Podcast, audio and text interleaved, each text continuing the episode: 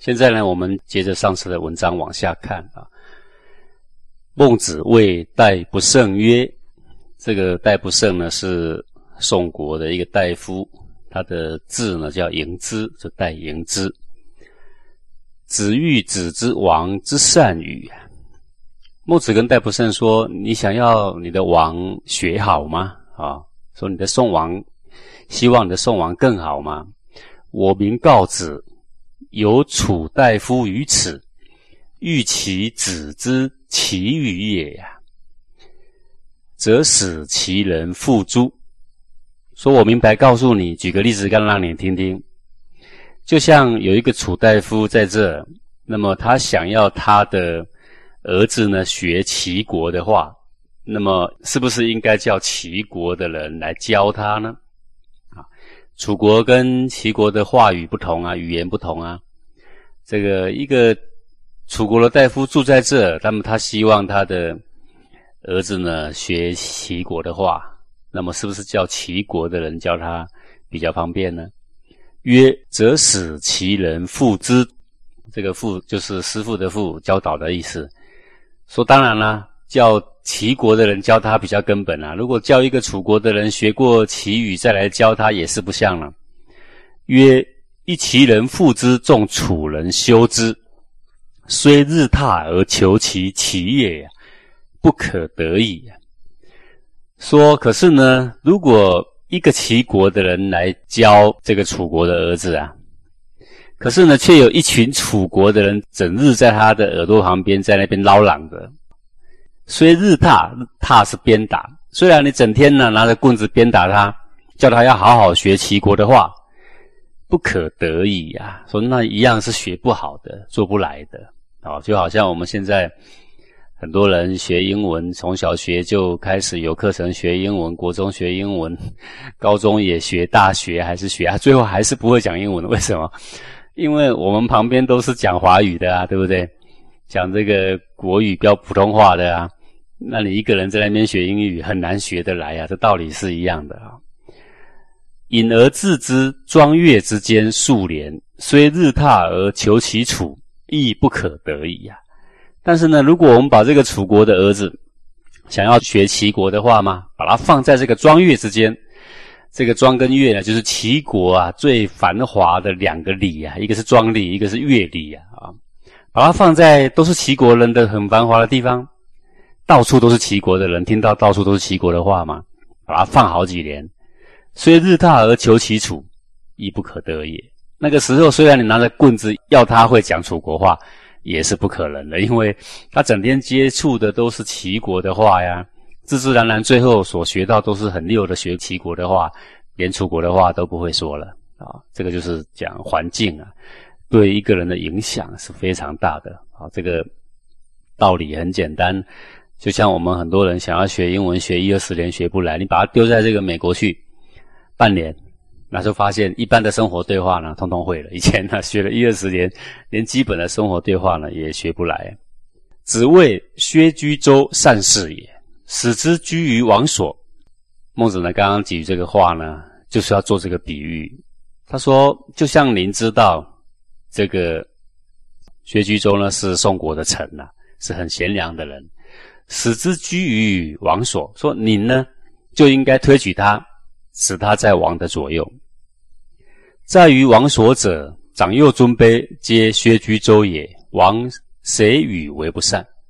说假设有一天宋王的旁边的人，所有的长幼尊卑的人都是跟薛居周一样的贤良，那这个宋王就被贤良的人包围起来了。那还有办法变不善吗？他还有办法为恶吗？没有人会教他为恶啊。他最后呢，他当然是从善如流的。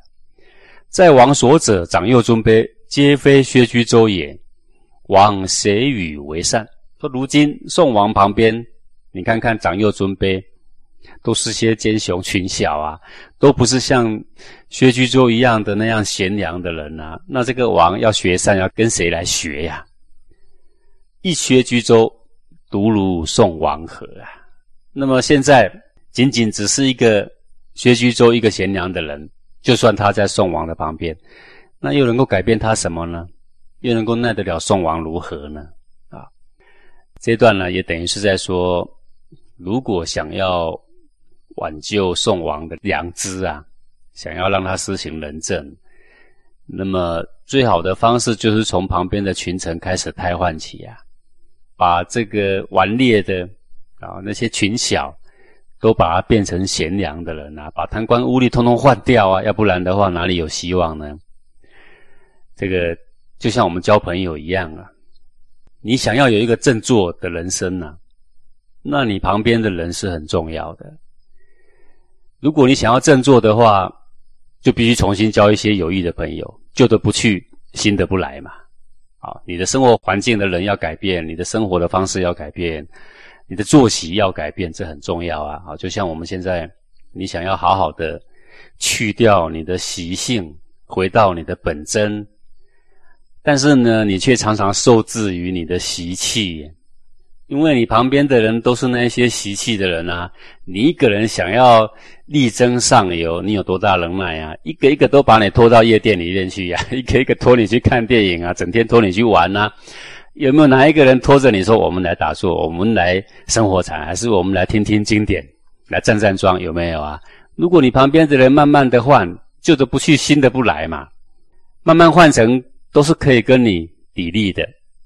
他会叫你去生活禅，会叫你要听哪一个好听、好听有益的经典，教你怎么打坐站桩，那你的人生自然是振作的起来了。所以这告诉我们说，环境啊啊是很重要的啊。下一段，公孙丑问曰：“不见诸侯，何意呀？”公孙丑，孟子的弟子，问孟子说：“说孟子啊，你老是不见诸侯，这是什么道理呀？哈，你不肯去求见诸侯，也不肯答应诸侯招你，你也不去，你就在那边等诸侯，这是什么道理呀？”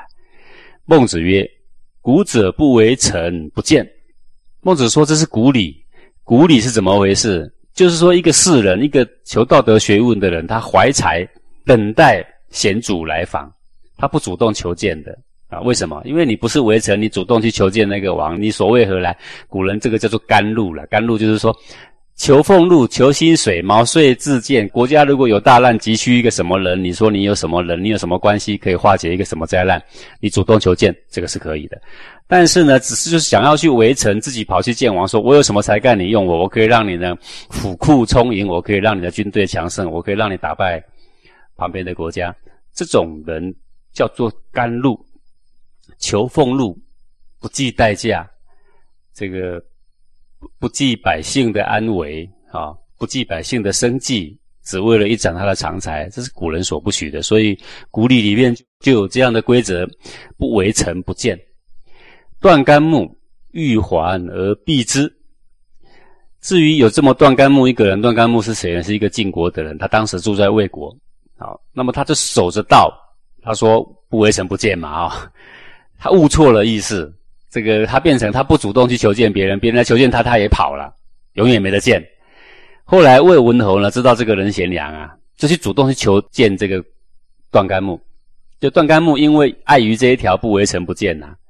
他就跳过墙壁呀，躲着人家来家里找你哦，结果你跟小偷一样跳墙出去，从后门跳走了，结果魏文侯进来找不到他，啊，这个人后来呢还是为这个魏文侯的师傅了啊，只是说这个行为呢，孟子呢认为呢不妥当。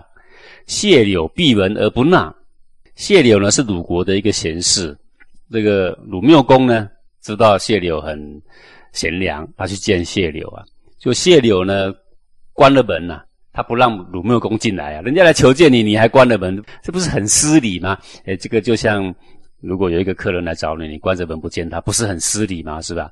世皆已胜，孟子说，像这样把自己呢给拒绝起来了啊！你求了那么多学问，不知道为什么，人家说你很贤良，必是你求了很多道德学问，结果呢，有机会给你一展长才，结果呢，你却把门给堵起来了。他说啊，这个叫做以胜，就是矫枉过正，太过分了啊！这个巨人太甚了，破斯可以见矣。破是什么意思？不是强迫，而是说上位者移尊就卑，主动来求见你，这个叫做破。破就是以尊者临卑的，叫做破啊。如果做一个诸侯的人，肯移尊就卑到我们这个平民百姓家来来访贤，斯可以见矣。那这个时候呢，这个就是古圣贤也要依礼出来相见的，没有理由再拒绝的。为什么？因为你求学问就是为了服务众生，啊，不然你是为什么？啊，这个什么意思啊？这个意思就是说，孟子是要依照古礼，等诸侯有访贤的意愿来见他的时候。他会非常高兴，大大方方的接受邀请，他就去帮人家治国去了啊。杨货遇见孔子，这个杨货呢，就是杨虎，春秋呢鲁国的一个大夫啊，是一个奸臣呐啊。遇见孔子，他呢想要见孔子，因为他知道孔子的声名啊，如日中天呐。是个贤明的人呐，如果能够用他的话，那他可以揽很多的群贤呐。那么他叛变呐，就比较有资本了啊。而物无礼，你看连杨货这种奸雄都还知道说，见一个贤人要依照礼数来呀。他怕呢不依礼的话见不得孔子啊。好，所以而物无礼呀，他怕无礼的话见不到孔子。大夫有事于世，不得授于其家，则枉拜其门。那么杨货就在想啊，想着想着，他忽然想到，哎，礼法上有这样一条规定，什么规定呢？就是大夫如果送礼给比他官阶小的士人，但是那个士呢刚好不在家，没有办法亲自拜谢的话，则往拜其门。那么这个士呢，就要选一个时间，亲自到大夫的家呢去拜谢啊。那么杨货心里就在盘算，嗯，那我要见孔子，孔子呢？这个不一定要见我呀，那想个办法呢，让他来找我，那就有这么一条哈，我先送礼给他。如果他不在家，那他就要来回门，回到我这边来参拜啊，就可以看到他了。杨货看孔子之无也，而窥孔子征屯。那么杨货呢，就盘算好了，他就在旁边慢慢的看啊，窥视，看孔子有一天呢不在家，那个王啊是无啊，是不在家的意思。然后呢，就叫人快速的送给孔子呢一只蒸好的小猪，那个豚就是小猪。孔子亦看其无也，而往拜之。好，然后孔子一说到这个屯，他就知道杨货的意思啦，说哦，他趁我不在，叫人送这个东西来了。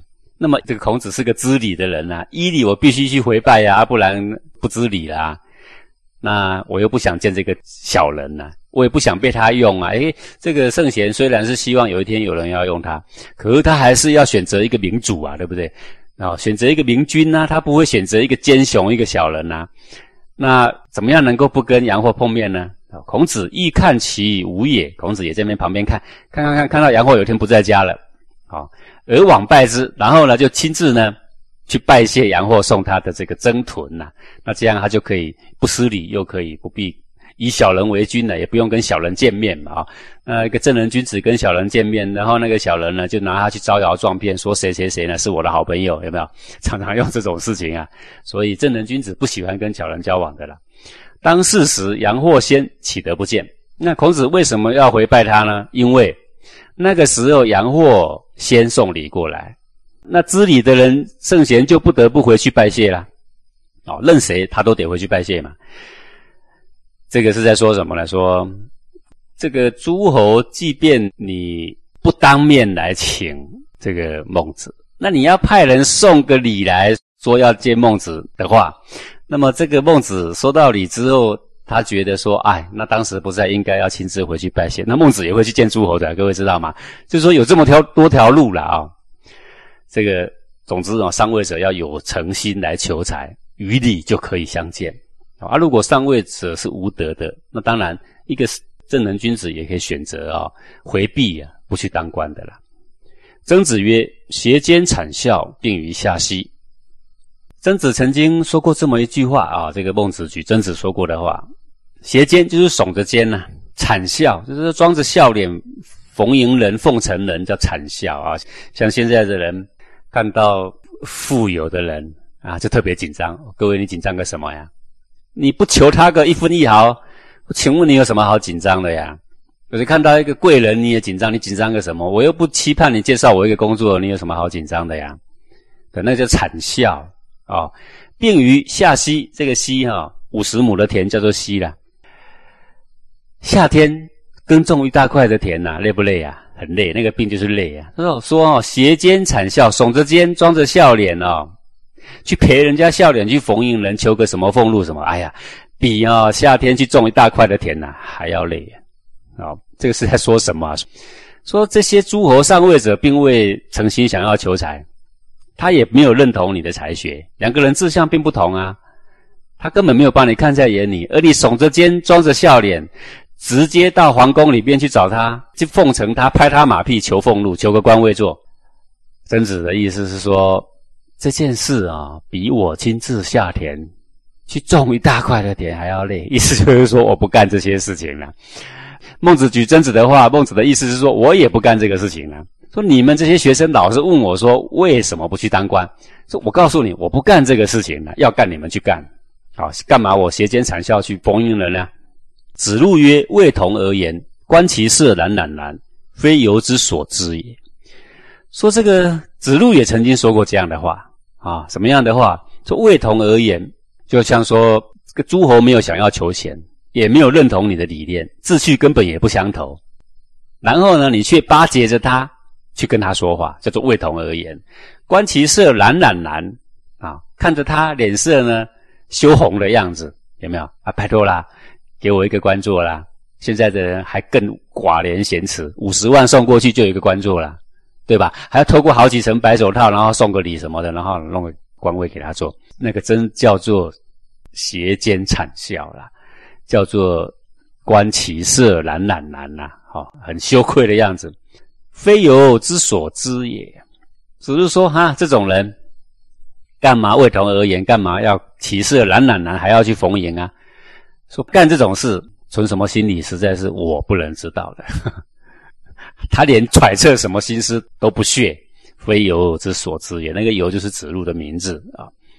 这个是在说一个上位者不认同你的理念，你为什么要这样子主动的去求见，去为了那一份俸禄，还是为了那个官位呢？你有必要这样吗？好，由是观之。则君子之所养，可知矣。那么从曾子的所说的话，跟子路所说的这个简短的话，你看看这个简单的话，你就知道说，君子追求的是什么东西。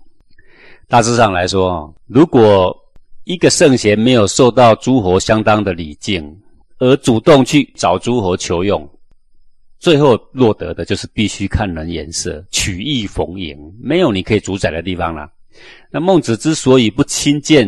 诸侯，即是诸侯礼聘的诚意缺乏，以及诸侯啊，他没有把他的身体先移尊就卑的缘故。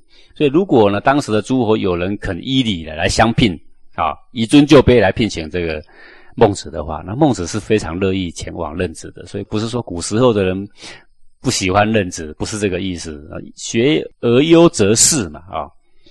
那这个儒者呢，所讲究的就是说。